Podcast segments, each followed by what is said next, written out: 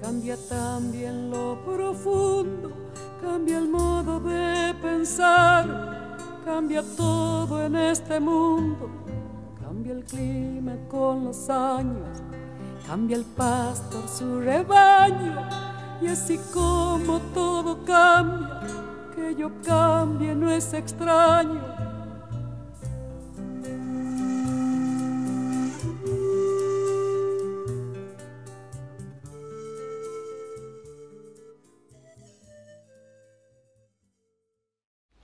Queridas irmãs, queridas amigas, temos lido e começámos ontem o, o capítulo oitavo do Evangelho de João, que nos é servido assim recortadamente, uns parágrafos de cada vez.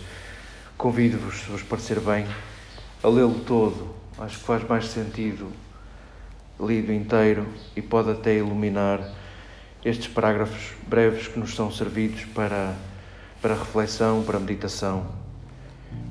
Jesus está em Jerusalém, Jesus está no templo. É só o mais central do judaísmo, é só o mais central da vida pública do povo, é só o mais central na vida religiosa do povo. E é aí que tudo começa. E começa como escutávamos ontem com aquela rasteira que querem pregar a Jesus e no fundo revela-se algo de irónico quando os fariseus e os escribas colocam junto de Jesus uma mulher apanhada em flagrante adultério e quando percebemos que são eles que estão a abusar daquela mulher, são eles que estão a usar e a abusar daquela mulher. O resto do capítulo desenrola-se com uma espécie de justificação de Jesus aos judeus. E vemos uma troca de argumentos, e vemos que não se entendem, e vemos mal entendidos.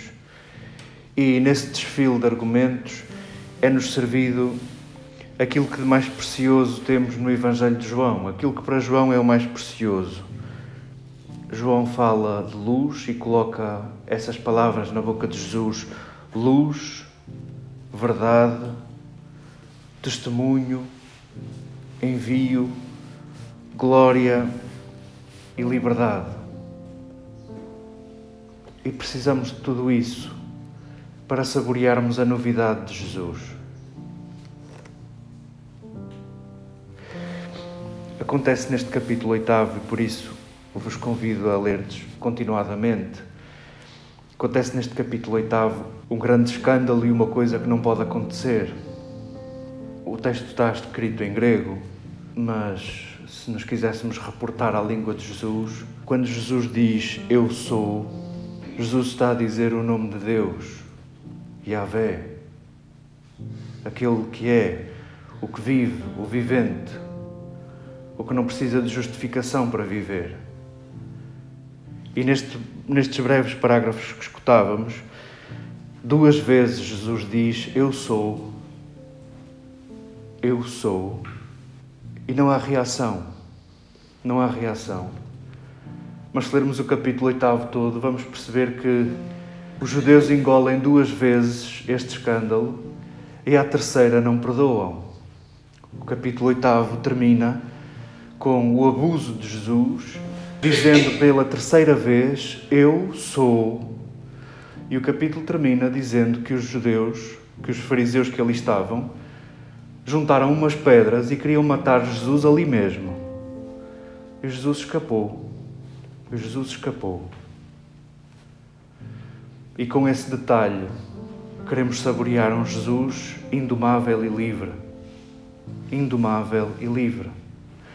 Querido leitor, poderia dizer João, não consegues apanhá-lo, não consegues domesticá-lo, não consegues domá-lo é um Deus livre. E neste uso e abuso do, do nome de Deus, por três vezes Jesus diz: Eu sou. Nós vamos escutar na, nas leituras da Paixão. Também Jesus diz aos soldados: Quem procurais? Jesus de Nazaré. ele vai dizer outra vez o nome de Deus. Eu sou. E diz-nos João nessa altura que os soldados caem para o lado. Nós quase não percebemos porquê. Tal é este escândalo. Este nome não é para ser dito. O nome de Deus não se diz e em vez de Yahvé diz-se Adonai, o Senhor, sempre, porque este nome não é para ser pronunciado.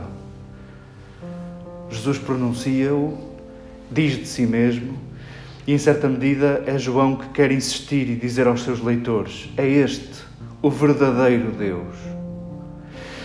E o que é que é isso do verdadeiro Deus e do falso Deus? Neste capítulo oitavo fica claríssimo que o verdadeiro Deus é o Deus que liberta. É aquele, em certa medida, que cumpre aquele quadro que escutávamos na primeira leitura. É o Deus que cura. É o Deus que só de olhares para Ele te sentes erguido, te sentes curado, te sentes livre.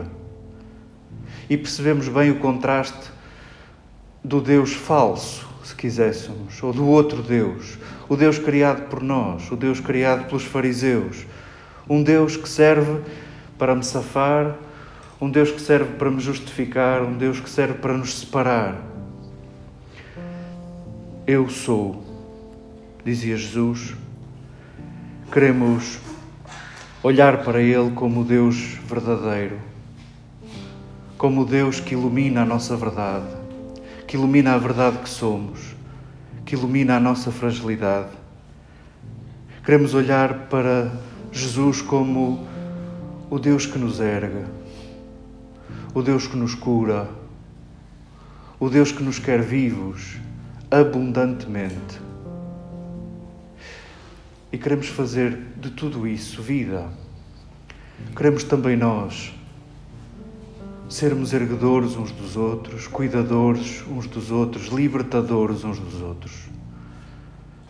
Possa este texto devolver-nos protagonismo, nós que não vivemos sem religião, o mesmo é dizer, nós não vivemos sem esta vontade de um olhar lúcido sobre a vida, sobre o mundo, sobre a história, sobre as coisas, sobre as relações, e também não vivemos sem laços sem nos ligarmos, possa este texto iluminar essa verdade.